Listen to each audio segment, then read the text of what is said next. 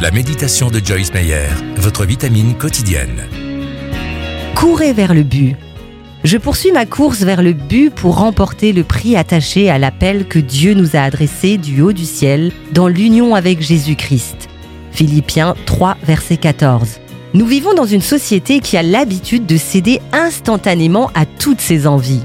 Mais la gratification immédiate n'apporte jamais de satisfaction durable.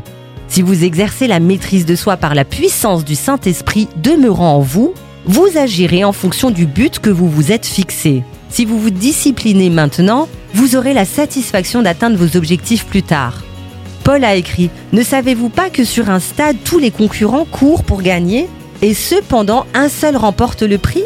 Courez comme lui de manière à gagner. 1 Corinthiens 9, verset 24.